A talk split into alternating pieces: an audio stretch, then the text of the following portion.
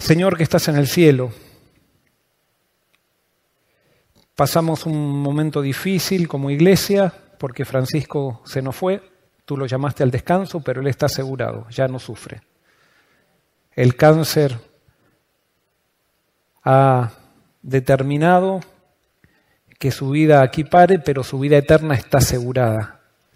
Y por eso te pedimos que estés con Connie y con toda la familia. Ahora que vamos a abrir tu palabra, danos entendimiento y trae consuelo, esperanza, trae motivación, que podamos encontrar o descubrir el plan que tienes para nosotros y tu amor y especialmente quién es tu Hijo Jesús. Gracias por contestarnos en el nombre de Jesús. Amén. Muy bien, el tema, el título del sermón de esta, de esta mañana es un poco confuso, pareciera un poco confuso porque dice, su victoria es tu victoria. Y tu derrota, si fuera lógico, tendría que decir, es su derrota. Y sí, así lo había pensado, pero después me di cuenta que no. O sea, la, o sea, la victoria de Jesús es mi victoria. Ha sido regalada para mí. Para que yo pueda estar tranquilo delante del Padre. Para que yo no me sienta exigido por nadie. Él hizo todo lo que yo necesito para poder estar frente a Dios. Y mi derrota, y mis derrotas, no es su derrota. Porque cuando yo le entrego mi derrota a Jesús, Él también lo transforma eso en su victoria. Y eso es lo hermoso de Dios. Y es lo hermoso de Jesús. Con Jesús nunca perdemos. Con Jesús siempre ganamos. Y por eso es necesario articular a Jesús en nuestra vida. Es el mejor negocio que un ser humano puede hacer. Lastimosamente, Satanás ha nublado nuestra mente como para que pensemos que estar con Dios es un oprobio. Y justamente esta sociedad piensa que el pecado es lo que trae felicidad. Entonces, eh, hasta muchas veces en el diálogo eclesiástico, muchas veces hacemos chistes irónicos con respecto a celebrar cosas con pecado. Y después decimos, no, no, no lo hacemos porque eh, somos cristianos.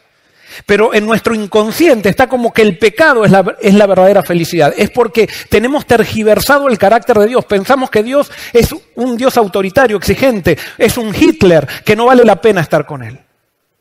Y por eso Dios mandó a Jesús, para que entendamos que con Él, con Dios, con el Dios que muestra Jesús, vamos a encontrar la verdadera felicidad. Y hoy vamos a encontrar que Jesús eh, vivió no solamente por nosotros, sino vivió para hacerse carne en nosotros y para que nosotros podamos vivir su experiencia también. Y por eso quiero eh, empezar con un versículo que está en Hebreos capítulo 4, versículo 15, que dice así, no tenemos un sumo sacerdote que no pueda compadecerse de nuestras debilidades, sino uno que fue tentado en todo según nuestra semejanza, pero sin pecado. Jesús fue tentado en cuanto? En todo. Pero alguien enseguida cuando escucha esto, y si es un poquito inteligente y lógico, enseguida dice, no, no, no, e, esto es una exageración. Jesús no estuvo en un campo de concentración del holocausto. Jesús no fue tentado como fue tentado un, parapléjico. Jesús no tuvo coronavirus. Jesús no tuvo un esposo o una esposa que se le murió. Entonces, eso que fue tentado en todo es una exageración. Bueno, cuando leemos la Biblia por la letra, sí, podemos encontrar como ciertas incongruencias. Pero cuando la Biblia dice que Jesús fue tentado en todo, está diciendo que fue tentado en la esencia en la cual todos somos tentados. Y por eso hoy quiero que entendamos ¿Cómo fue Jesús tentado? Y lo que digamos hoy puede ser que sea muy conocido para todos ustedes, pero nos va a venir bien para que nosotros entendamos también que la victoria de Jesús, Él tuvo victoria por nosotros, pero Él también quiere tener victoria en nosotros para que seamos en esta vida, no seamos simplemente todo el tiempo enfermos, sino que seamos cristianos victoriosos. ¿Vieron? Porque decimos, sí, eh, la iglesia es un hospital de enfermos, y es verdad, es un hospital de enfermos. Pero parece que hay iglesias donde son hospitales donde enfermos crónicos y que nunca se, nunca se curan. No, yo quiero una iglesia que sea un hospital de enfermos, pero que el enfermo que venga a la iglesia se cure. Y no que siga en su enfermedad toda la vida. Y por eso eso es lo que Jesús nos, nos, nos asegura. No importa cómo llegues a Él, no importa cuál sea tu enfermedad, Él es tu sanador. Y Él está dispuesto a darte victoria. Y por eso vamos a analizar las tentaciones de Jesús, las famosas tentaciones de Jesús. Y vamos a Mateo capítulo 4, versículo 1. Jesús se había bautizado, vimos que él había sido eh, eh, pregonado por Juan el Bautista, él sintió que llegó el tiempo, fue y se bautizó por Juan el Bautista para darnos ejemplo.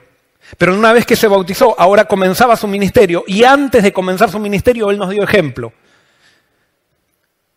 La misión comienza con descanso. Nosotros pensamos que la misión es actividad y muchas veces las iglesias están haciendo actividad, actividad, actividad, actividad y no nos tomamos un tiempo para recibir el Espíritu, no nos tomamos un tiempo para buscar el poder que viene de Dios porque no hacemos la misión de Dios con nuestro poder. Podemos jugar a que hacemos la misión de Dios con nuestro poder cuando no nos tomamos tiempo para esperar la promesa.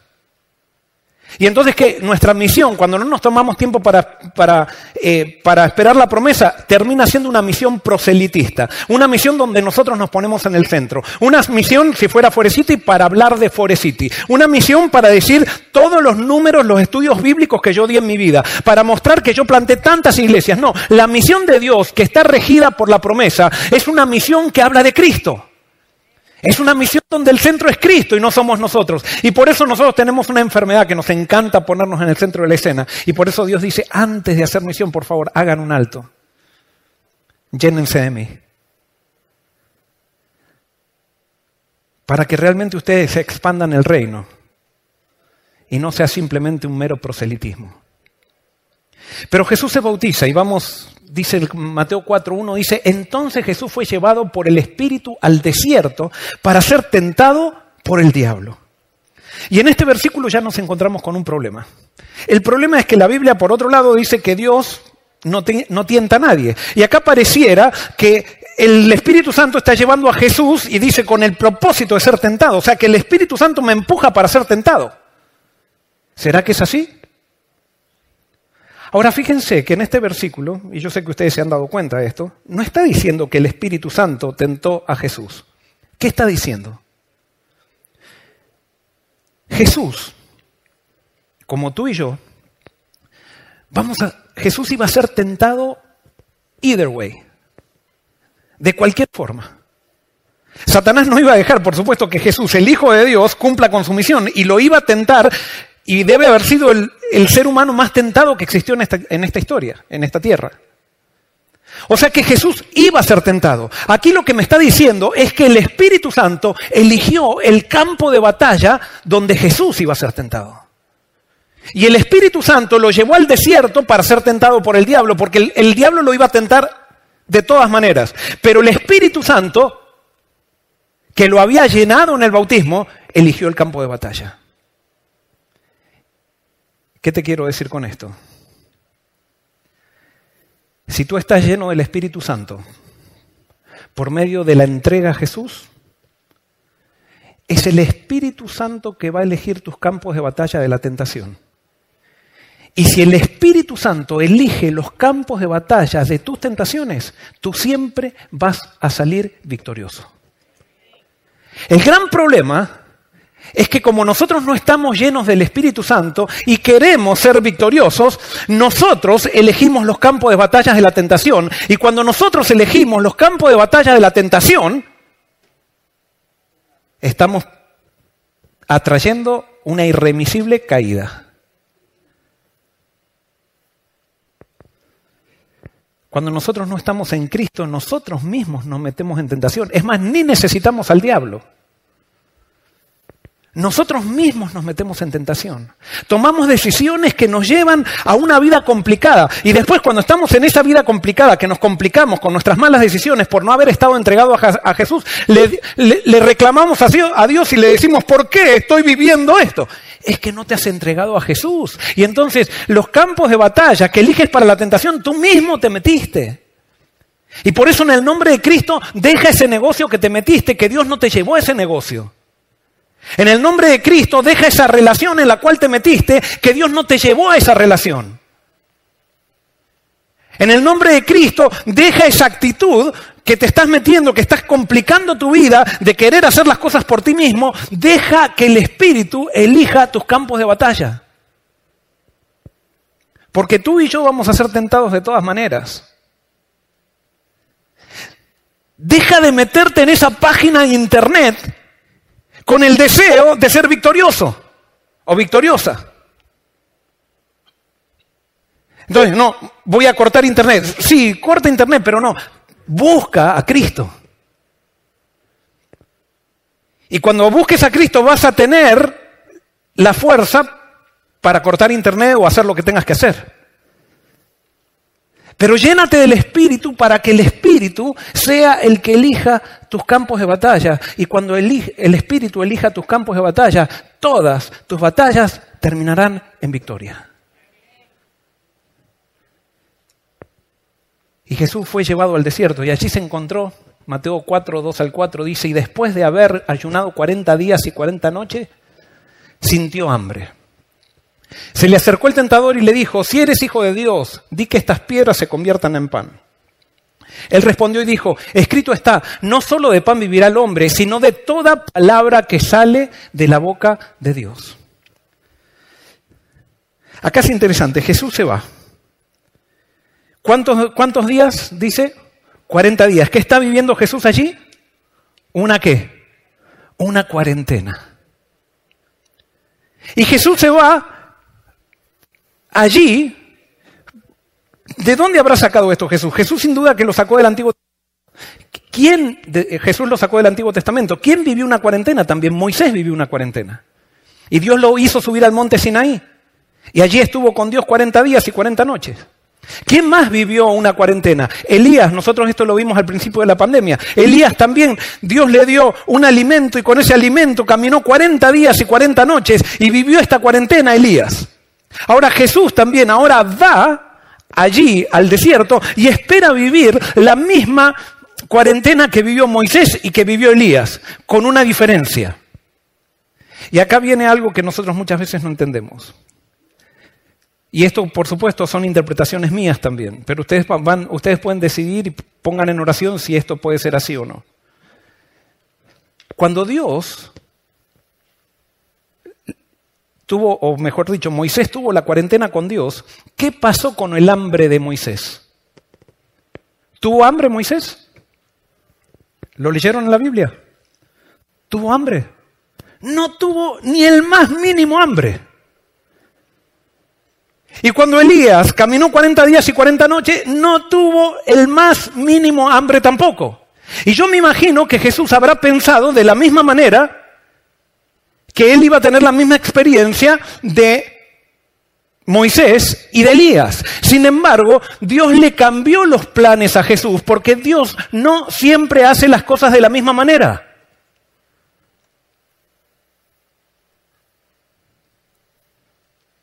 Y allí podemos ver que Jesús sintió hambre y por lo que podemos interpretar, es que Jesús no esperaba sentir ese hambre, porque si no, si él hubiera esperado sentir ese hambre, no hubiera sido una tentación. Pero evidentemente a Jesús lo sorprendió el hecho de que Dios permitió que él tuviera hambre cuando no lo había permitido con Moisés y no lo había permitido con Elías. Y entonces Satanás, en ese cambio de planes de Dios, en ese cambio de Dios revelarse de una manera diferente a Jesús, comienza, se, se acerca a Jesús con una tentación.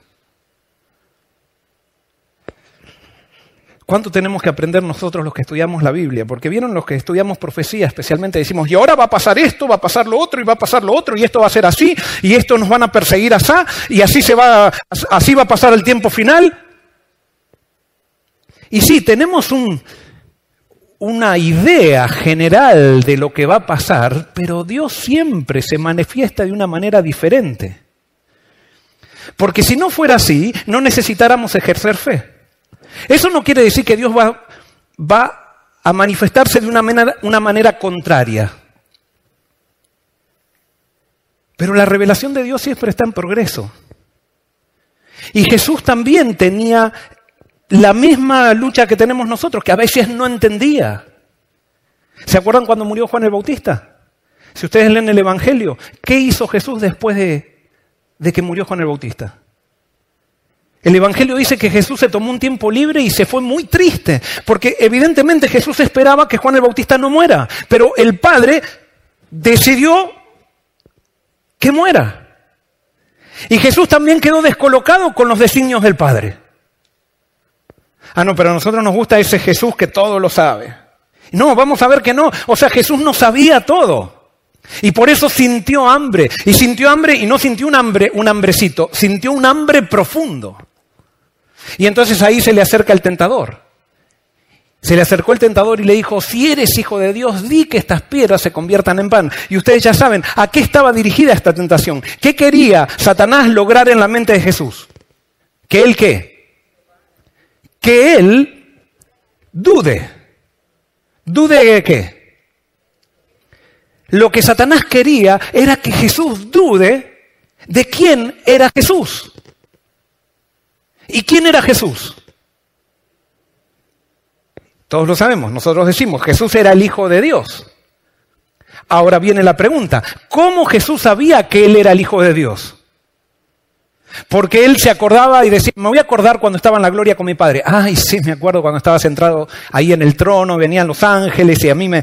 No, Jesús cuando vino a esta tierra se olvidó de todo. Él no tenía conciencia divina, él no tenía conciencia en el verbo. Él se hizo un ser humano y vivía como ser humano. En otras palabras, Jesús tuvo que aprender que Él era hijo de Dios. Vuelvo a repetir esta frase porque es, es, muy profunda. Jesús tuvo que aprender que era hijo de Dios y tuvo que creer por fe que era hijo de Dios, como tú y yo tenemos que creer por fe que somos hijos de Dios. Jesús Tuvo la misma prueba que tú y yo tenemos. Él no era que sabía, y vuelvo a repetir, no era que sabía en el verbo que tenía, que era hijo de Dios, no, él se olvidó de todo. Él se olvidó de todo. Entonces cuando vino aquí a esta tierra, Dios sí le revelaba algo. ¿Qué era lo que le revelaba? A nadie Dios le reveló tanto como a Jesús, porque Dios te capacita de acuerdo a la misión que tienes. Y les hago una pregunta. ¿Cuál era la misión de Jesús? ¿Cuál era la misión? Muy bien, Bruni. Gracias, Bruni. Qué, bien, me siento satisfecho. Bruni, no, Bruni no, eh, ustedes. La misión de Jesús fue revelar al Padre. Entonces, Dios, al que le da una misión, lo capacita para eso. Entonces, como la misión de Jesús era revelar al Padre, el Padre no se le reveló a nadie tanto como se le reveló a Jesús. Pero no era que Jesús se acordaba cómo era el Padre en la eternidad, sino que Dios se le reveló al Padre, perdón, Dios se le reveló a Jesús, siendo Jesús ser humano. ¿Qué quiere decir esto? Esto es impresionante. Que Jesús tuvo que creer, que creer que Él era el Hijo de Dios. Él tuvo que descubrir cuál era su misión contemplando los sacrificios que había en el santuario. Cuando él se bautizó, Dios se manifestó y le dijo, tú eres mi hijo amado en quien tengo complacencia. Entonces Satanás ahora lo está haciendo, queriendo dudar de esa palabra que él había escuchado. Y ahora voy a ir un poquito más. La Biblia dice que Jesús no solamente se hizo hombre y renunció, no es que dejó de ser Dios, pero renunció a, vivir como, como parte divina. Él sigue siendo Dios, pero no vive como Dios. Que cuando resucita, resucita como Dios o como hombre. Pregunto. Cuando resucita Jesús, ¿resucita como Dios o como hombre? Resucita como hombre. ¿Por qué? Se aparece a los discípulos. ¿Se acuerdan? Eh? En Lucas, léanlo en Lucas. Y los discípulos se asustaron pensando que era un espíritu. Entonces Jesús, para que ellos crean que, era un ser humano de carne y hueso, ¿qué les dice a los, discípulos? Algo que a muchos adventistas les molesta, no les gusta que eso esté registrado en la Biblia. ¿Qué le dijo a los discípulos? Denme un pescado. Tengo hambre, denme un pescado. Imagínense, Jesús resucitó y tenía hambre todavía. dijo, denme un pescado. Y, había un panal de miel y se comió el pescado y el panal de miel. O sea que resucitó y resucitó con hambre. Es impresionante. ¿Qué hace Jesús en el cielo ahora?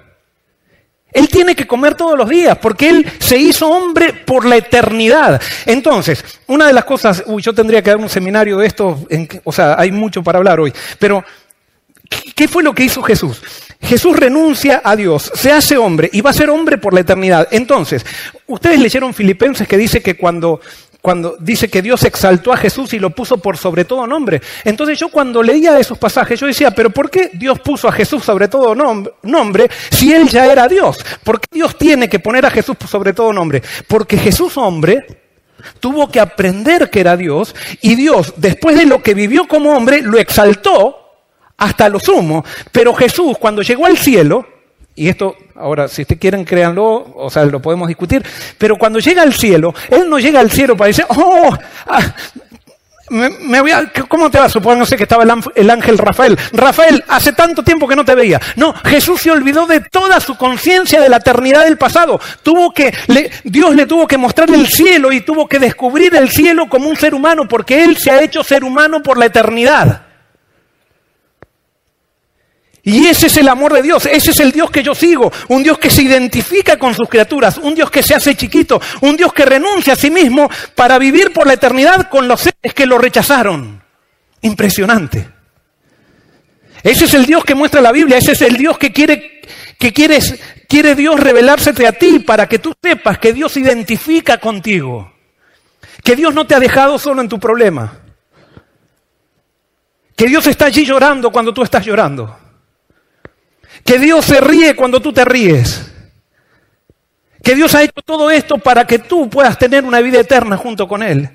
Pero no solamente eso, sino que ahora Dios nos acompañará por la eternidad. Y Jesús, dice, dice la Biblia, que Jesús en el cielo, cuando nos ve tomar jugo de uva, se le hace agua a la boca. Porque Él dijo que no iba a tomar hasta que se encuentre de vuelta con los discípulos. Y entonces cuando se encuentre con nosotros, lo primero que nos va a servir va a ser jugo de uva exprimido por Él, como su sangre que fue exprimida por nosotros. Y por eso, ¿qué, hacía Satanás? Y Satanás se, presentó como un ángel. Le dice, si eres hijo de Dios, di que estas piedras se conviertan en pan. Y acá hay una, una cuestión. Recuerden que hasta aquí Jesús no había hecho todavía ningún milagro. No había hecho ningún milagro. Por lo tanto, ahora, o sea, este ángel le dice, mira, yo creo que, creo que estás teniendo un delirio místico, le dice a Jesús. Tú estás con acá, te estás muriendo de hambre, estás en el desierto. Tú piensas que Dios te va a sostener como sostuvo Moisés y Elías, y Dios no te está sosteniendo como sostuvo Moisés y Elías. Evidentemente tú te has creado esta idea de que eres el Mesías, te la has creado en tu mente. Te la has creado en tu mente. A ver, vamos a hacer una cosita. Si tú eres hijo de Dios, debes tener poder. Y si eres hijo de Dios, eres Dios. Por lo tanto, tú no necesitas pedirle permiso a tu padre para hacer un milagro. Si tú eres hijo de Dios, haz un milagro. Mira esa piedra. Conviértela en pan y cómetela. Y entonces así verás que eres hijo de Dios. Y si tú dices, con piedra, conviértete en pan, y la piedra sigue siendo piedra, deja todo este lío que estás haciendo. Vete a la casa de tu mamá y pídele que te haga una rica sopa, que estás acá sufriendo de hambre. Pero si tú haces algo y esa piedra sigue siendo piedra, listo. ¿Qué tanto lío? Cuando tenemos que vivir por fe, esa es una poderosísima tentación. Porque eso es lo mismo que te hace Satanás a ti y a mí. Si tú eres hijo de Dios, ¿por qué te echaron del trabajo? Si tú eres hija de Dios, ¿por qué tu esposo se fue con un amante? Si tú eres hijo o hija de Dios, ¿por qué tienes estos problemas económicos que parece que todos están bien y tú estás mal? Parece que Dios sostuvo a Elías, sostuvo a Moisés, pero a ti no, no te sostiene. ¿Qué pasa? Haz algo, haz algo. Independízate de Dios. ¿Qué tanto de ser fiel y todo eso? Haz las cosas a tu manera y demuéstrate a ti mismo quién eres. Muéstrale a la gente quién tú eres. Haz las cosas a tu manera. Si tú eres hijo de Dios, no, no, tendrías que tener esta tentación tan fuerte dentro tuyo. No te vencería la tentación. Y entonces nosotros ante esa tentación, ¿qué hacemos? Decimos, realmente, no vale la pena. Yo voy a probar, yo me voy a independizar. ¿Qué tanto hacer un ayuno de 40 días? Yo voy a probar a ver si las piedras se hacen pan. Yo voy a hacer lo que a mí me parece.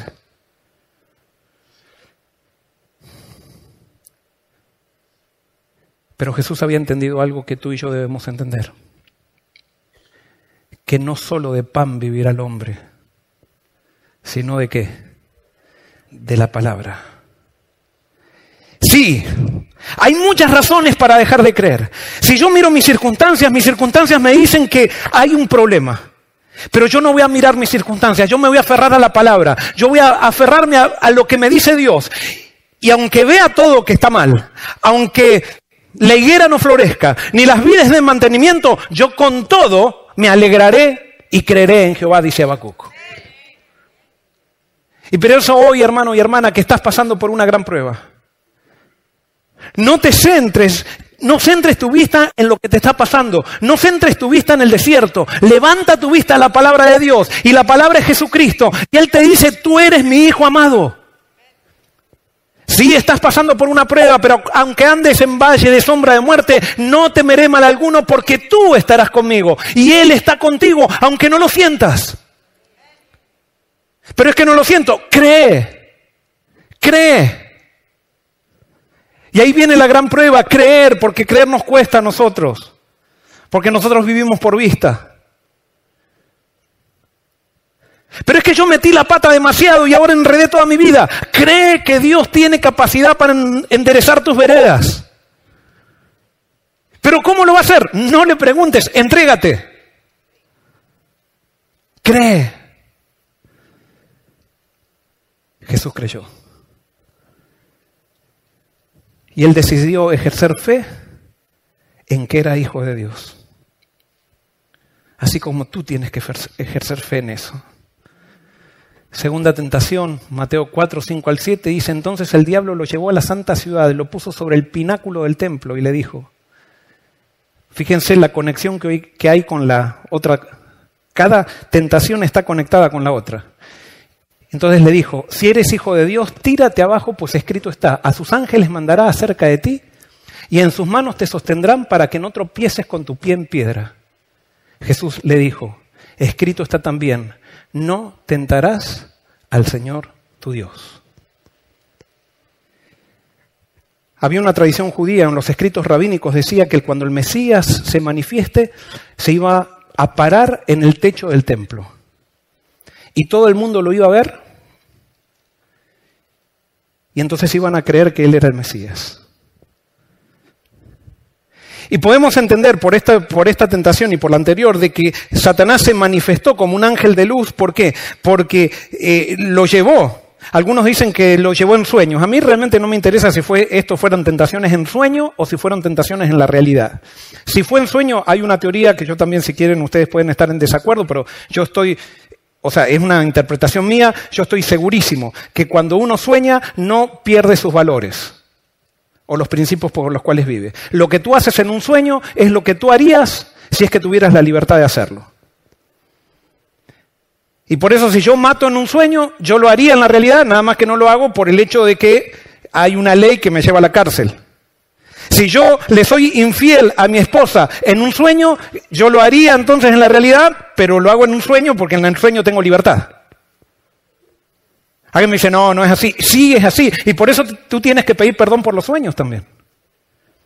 Porque los sueños revelan dónde están tus valores tus valores reales. Y por eso Dios se manifestaba con los profetas a través de sueños también, porque si no, entonces los sueños serían fantasías. No, no son totalmente fantasías. En los sueños se viven los valores con los cuales yo no soy tan consciente cuando vivo consciente, si puedo decir así. Y por eso no, eh, no me voy a detener si esto fue verdad, si fue sueño, no me interesa. El principio es el mismo. Y Dios lo, perdón, Satanás lo lleva a Jesús a la cúpula del templo. Y ahora este, ¿a, qué lo está tentando Satanás? Esto se llama presunción. Jesús usó la palabra para obedecer a Dios. Muy bien, ahora Satanás va a usar la palabra de Dios para desobedecerlo. ¿Qué es presunción? Presunción es usar la palabra de Dios para desobedecer a Dios. Y saben que esa es una gran tentación también. Es una de las tentaciones más fuertes. Dios te ama. te ama incondicionalmente, y es verdad. Y nosotros usamos el amor incondicional de Dios para ir en contra de la palabra de Dios. Y decimos, no, total, Dios me ama. Dios me acepta así como soy, y es verdad. Pero usamos eso no para ir a Dios, sino para alejarnos más de Dios. Eso se llama presunción. Es interesante. ¿A dónde lo lleva Satanás a Jesús? ¿A dónde lo lleva en esta segunda tentación? A la cúpula del templo. Y yo les hago una pregunta, ¿y dónde servía, dónde tenía que servir Jesús? ¿En la cúpula del templo o en el atrio del templo? ¿Cómo nos gusta estar en la cúpula del templo? Y pensamos que cuando lleguemos a la cúpula del templo va a ser nuestra realización. Y quiero decirte algo, la misión de Dios no está en la cúpula del templo, está en los atrios del templo con el pueblo. Cuando Dios nos lleva a la cúpula, nos lleva por, o permite que estemos en la cúpula, nos lleva por unos minutos nomás.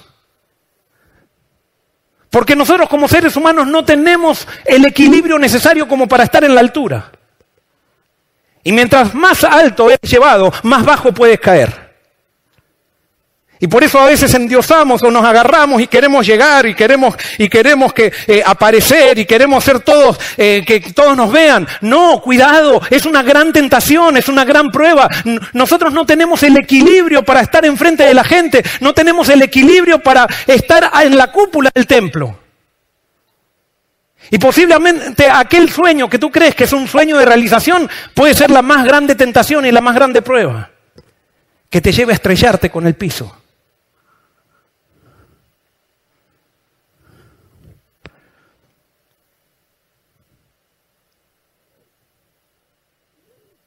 A veces cuando estamos en la cúpula del templo, a los jóvenes le exigimos algo que a nosotros los que estamos en la cúpula no nos lo, exigimos a nosotros mismos.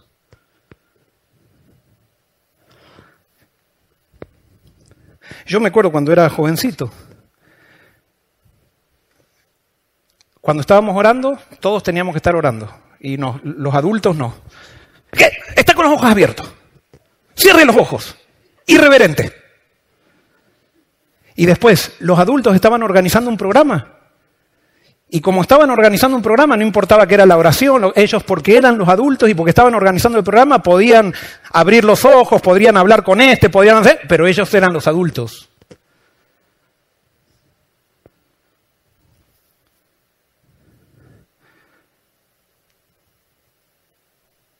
Ese tipo de privilegios espirituales no existen en el reino de Dios. En el reino de Dios todos estamos al pie de la cruz y todos tenemos la misma responsabilidad y mientras más influencia tenemos, más responsables somos.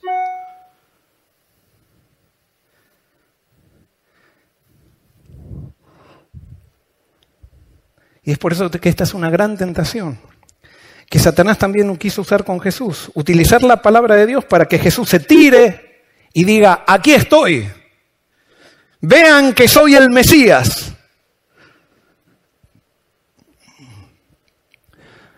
cómo nos gusta sobresalir espiritualmente también. Porque a veces pensamos nosotros que cuando hablamos de lo que hacemos espiritualmente, eso no es pecado. El que habla de las casas que tiene, del carro que tiene, pero como nosotros no tenemos casas ni carros, muchas veces aquí venimos a la reunión de oración para competir en quién es más espiritual que otro. Y vieron, se levanta un hermano y dice, hermanos, quiero decirle que hoy me levanté leyendo el Espíritu de Profecía tres horas y ayuné cuatro horas y agradezco a Dios porque estuve de viaje misionero en África y agradezco porque tenemos tantas bendiciones nosotros aquí. Y hablamos con una superioridad y poniéndonos en el centro. Yo ayuno, yo oro, yo hago esto, yo hago lo otro, yo tengo esto. Y son cosas, buenas pero nos ponemos en el centro usando las cosas de Dios. Eso se llama presunción. Usar las cosas de Dios o la palabra de Dios para desobedecer a Dios. Otro gran pecado con que Satanás nos tienta a todos. A todos nos tienta. Pero Jesús dijo, no tentarás al Señor tu Dios, no usarás la palabra de Dios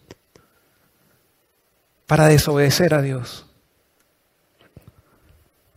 No probarás a Dios también, tiene que ver con la tentación anterior, para saber si Dios está contigo. Yo me acuerdo una vez estaba en una iglesia y se levantó un hermano y dice, hermanos, quiero decirles, yo hice un trato con Dios. Le dije, si el miércoles no me da trabajo, yo lo dejo para siempre. Y él, o sea, yo si hubiera sido Dios, ¿saben qué hubiera hecho con ese hermano? Le hubiera dado una patada y le digo, ¿qué trabajo ni trabajo? Y entonces él dio el testimonio y dice, y Dios me dio el trabajo el miércoles. La actitud de este hombre estaba re mal, pero Dios es tan bondadoso que a pesar de que la actitud de este hombre estaba súper mal, Dios le dio el trabajo. Pero toda persona que prueba a Dios, toda persona que quiere decir, yo voy a, yo te voy a seguir si tú haces esto, va a terminar fallando, va a terminar estrellándose. Porque Dios te ha dado demasiadas pruebas en el pasado para que tú sepas que Él te ama y te ama incondicionalmente, para que tú sepas que Él tiene un plan. Si tú no lo, no lo ves, eso es porque no quieres verlo. Pero Dios te ha dado suficientes pruebas de que está contigo. El que quiere ver esas pruebas, las va a ver. El que no quiere verlas y quiere dudar de todo, va a encontrar siempre algo para dudar. Y viene la tercera tentación. Eh, ¿Qué pasó acá? La tercera tentación dice, Mateo 4, 8 al 10, otra vez lo llevó el diablo a un monte muy alto y le mostró todos los reinos del mundo y la gloria de ellos. Y le dijo, todo esto te daré si postrado me adoras. Entonces Jesús le dijo, vete Satanás porque escrito está, al Señor tu Dios adorarás y a Él solo servirás. Esta parece una, tentación muy tonta. En esto parece que Satanás le falló. ¿Cómo le va a decir a Jesús? Se le aparece como Satanás y Jesús, y le va a decir a Jesús que se arrodille. Y yo sé que ustedes entienden esta tentación. Yo no la entendía. Pero ¿qué, qué está buscando Satanás con esta tentación? Y ahora yo les hago una pregunta. ¿A qué había venido Jesús? ¿A qué había venido? A este mundo. ¿A qué había venido? había venido a salvar al mundo, a rescatar al mundo. Entonces Satanás ahora le dice, mira, tú, yo te voy a dar todo lo que tú vienes a buscar. Te voy a dar lo que tú vienes a buscar, con una condición. Y esa condición es, ¿qué? Que te arrodilles delante de mí un segundo, no te pido cinco minutos, media hora, no, un segundo. Arrodíllate adelante mío y yo te entrego todo. Un segundo. Y le muestra todo, todo lo que él venía a buscar. Un segundo. ¿Qué le estaba proponiendo Satanás a Jesús? Lo que le estaba proponiendo era un camino diferente al que Dios le proponía a Jesús. Dios le había dicho a Jesús que la única manera de conseguir el mundo era muriendo en una cruz. Y Satanás le ofrece el mundo sin tener que pasar por la cruz. En otras palabras, Satanás le está diciendo a Jesús, le está ofreciendo un trono sin la necesidad de pasar por una cruz. Esa es la tentación más fuerte que tenemos nosotros como seres humanos. En sus tres años de caminar Jesús con sus discípulos, continuamente les decía que el que no está dispuesto a tomar su cruz y no está dispuesto a seguirlo, no es digno de él. Y los discípulos no entendían qué significaba eso, como nosotros no entendemos qué significa eso tampoco. ¿Por qué? Porque todos queremos llegar al trono, nadie quiere una cruz. Y resulta que el reino de los cielos es contracultural. Aquello que nadie quiere, Dios dice que tienes que empezar por eso. Y tienes que aceptar tu cruz para poder llegar al trono. No, pero en este, en este mundo todos estamos buscando al trono y por buscar el trono estamos dispuestos a arrollarnos, aunque sea un segundo, delante de Satanás con tal de agarrar el trono. Y eso no pasa con la gente del mundo, pasa con la gente de la iglesia. Estamos dispuestos a blasfemar a alguien o a, a difamar a alguien simplemente por querer llegar al trono. Estamos dispuestos a quedarnos callados en una junta simplemente para poder llegar al trono.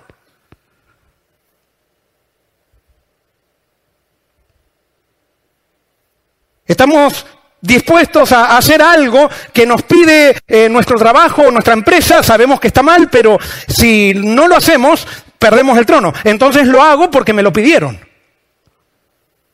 Y entonces continuamente estamos haciendo esos trueques miserables de cambiar el trono por la cruz. Y en la Biblia dice que Dios no es que va a quitarte el trono, pero si quieres llegar al trono tienes que llegar por medio de la cruz. Y dime si para Jesús no fue fuerte esta tentación, que tres años después lo vas a encontrar a Él transpirando gotas de sangre, pidiéndole a Dios que le cambie el camino de la cruz. Y Jesús, ese ser humano que aprendió que era hijo de Dios por la fe, que aprendió que era Mesías por la fe, que aprendió que era el ser el Salvador del mundo por medio de la fe, tenía las mismas tentaciones que tú y yo. Él no quería pasar por la cruz.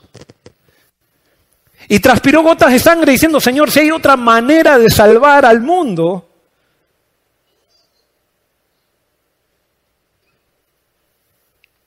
y Jesús, perdón, y Dios, su Padre, el que le había dicho, tú eres mi hijo amado, hizo silencio.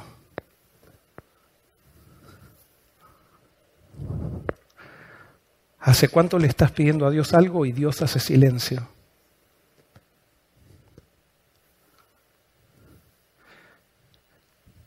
¿Sabes qué?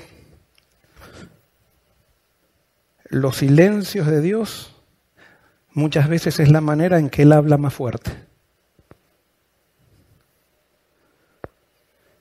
Pero los silencios de Dios son muy incómodos. Porque los silencios de Dios te están diciendo que tú sabes lo que tienes que hacer. Y simplemente estás queriendo cambiar el camino.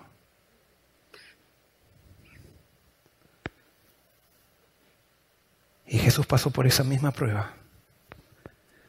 Pero Jesús dijo, algo que a veces nosotros no estamos dispuestos a decir. Yo quiero esto, Señor, pero hágase tu voluntad. Tenía tanta confianza Jesús con Dios que le decía, papito, si es posible, pasa de mí esta copa. Silencio. Papito, si es posible, pasa de mí esta copa. Silencio. Papito, si es posible, pasa de mí esta copa.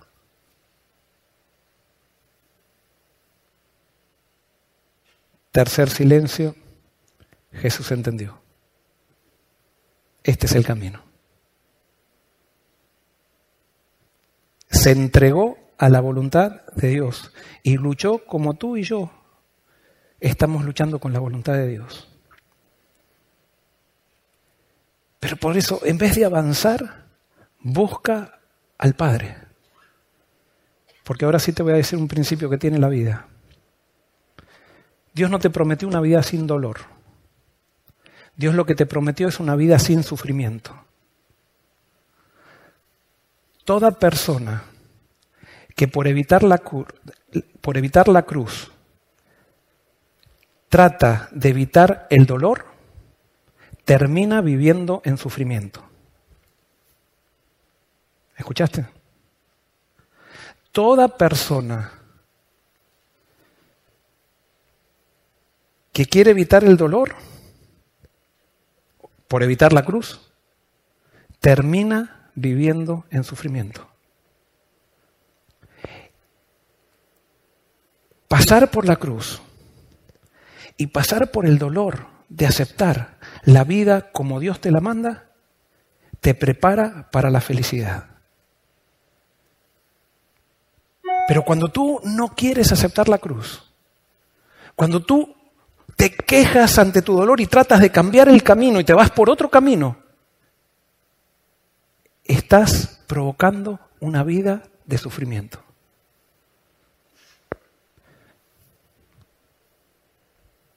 conocí muchas chicas, inmigrantes que llegaron acá a Estados Unidos. Y por evitar el dolor que provocaba la soledad, se metieron con la persona que sabían que Dios no quería. Por evitar el dolor, a los cuatro menos tiempo, a los tres, cuatro años, estaban viviendo en medio de un infierno de sufrimiento. Porque siempre que quieras evitar el dolor, por evitar el camino que Dios te manda, vas a terminar en sufrimiento. No es que Dios te manda el sufrimiento, es que el camino de Dios es el que trae felicidad. Y por eso Jesús dijo que la puerta para entrar en el reino es estrecha. Y el camino para entrar en la perdición es ancho. No tienes que renunciar a nada, no tienes que pasar por ningún dolor en el camino ancho, pero en el camino ancho, a medida que vas avanzando, se van gostando, se van gostando, se van gostando, hasta que llegas a no poder caminar y te caes a un precipicio. En cambio, en el camino angosto, tú comienzas en el camino angosto y a medida que vas aprendiendo a andar en Cristo, a medida que vas siendo lleno del Espíritu, se va ensanchando, ensanchando, ensanchando, y cada vez vives más la libertad que da, que da el Espíritu. Y es por eso que no debemos ser engañados con el cambio de caminos. No, toma tu cruz y sígueme. El fin no justifica los medios. No por llegar a un medio bueno vamos a empezar a pisotear principios divinos. No por llegar a algo voy a pisotear a una persona, que eso estamos muy acostumbrados también en las iglesias. Que quiero llegar a algo y pisoteo a una persona, chismoseo de una persona, hago esto con una persona. No, eso no va en el reino de los cielos. Y eso nos trae, a la larga nos trae sufrimiento. Aprende a aceptar el camino que Dios te ha puesto, te ha puesto por delante. Y vívelo con humildad. Y entonces vas a poder decir que al Señor solo tú adoras y solamente a Él sirves. Y cuando adores solamente a Dios y solamente lo sirvas a Él, podrás tener una vida con dolor. Pero en ese dolor vas a poder experimentar plena felicidad. Termina diciendo, y el diablo entonces lo dejó y vinieron ángeles y lo servían. ¿Por qué dejó el diablo a Jesús? ¿Sabes por qué? Porque cada tentación resistida quedas más fortalecido. Entonces el diablo sabía que si seguía tentándolo, Jesús cada vez se iba haciendo ¿qué? cada vez más qué, cada vez más fuerte. Y va a llegar un momento que no iba a tener lugar por donde entrar a Jesús. Entonces el diablo astutamente dijo, no, ahora me alejo un poco. Y por eso quiero decirte algo, las tentaciones no son eternas porque el diablo sabe que si tú resistes continuamente y continuamente te aferras a Cristo, entonces tú te vas a fortalecer cada vez más, cada vez vas a tener más la sensación de la plenitud que da el estar en la presencia del Padre. Entonces Él por momentos te deja. Y gloria a Dios porque esos momentos se disfrutan. Cuando el, Satanás nos deja. El gran problema es que cuando Satanás nos deja, nosotros pensamos ya que no necesitamos más de Dios. Pero si nosotros aprendemos a permanecer con Dios, Dios no nos promete una vida sin tentaciones, nos promete una vida de victoria. Y en la victoria realmente hay felicidad. Cristo no solamente venció para que yo me aferre de su victoria, sino que venció también para que yo aprenda cómo tener victoria. Y por eso ahora podemos entender, no tenemos un sumo sacerdote que no pueda compadecerse de nuestras debilidades. Jesús no está en el cielo como Dios, está en el cielo como ser humano, como un, un ser humano como tú y yo, un representante de este planeta. Y Él sabe cuáles son tus debilidades. Y Él fue tentado en todo según nuestra semejanza, pero sin pecado. Entonces cuando vas a Él, Él te entiende. Y alguien puede decir, pero yo he pecado. Y entonces Él sabe lo que te dice yo te regalo mi victoria. No necesitas, no te estoy exigiendo nada, dice Jesús. No te estoy exigiendo que venzas para yo aceptarte. Yo te estoy, te estoy pidiendo, te estoy invitando a que aceptes mi victoria en favor tuyo. Y te acerques a mí. ¿Por qué? Porque puede ser alguien que está enredado en el barro del pecado o está empantanado en el barro del pecado. Puede ser alguien que esté enredado en una, relación que no sabe cómo salir de esa relación. Puede ser alguien que está enredado en un vicio que no sabe cómo salir de ese vicio. Puede ser alguien que haya hecho daño a tanta gente que ya siente tanta culpa que dice, lo único que hago es lío. Bueno, hoy Jesús te dice, ven a mí. Aunque estés trabajado y cargado, que yo te haré descansar. Ven a mí porque mi victoria yo te la regalo para que vengas a mí como si siempre, como si no te hubieras equivocado. Pero entrégame tu derrota. Entrégame tu derrota y yo la transformaré en victoria. Ese es el Dios que sigo. Ese es el Dios que amo. Ese es el Dios que se manifiesta en Jesús. Que Dios te bendiga.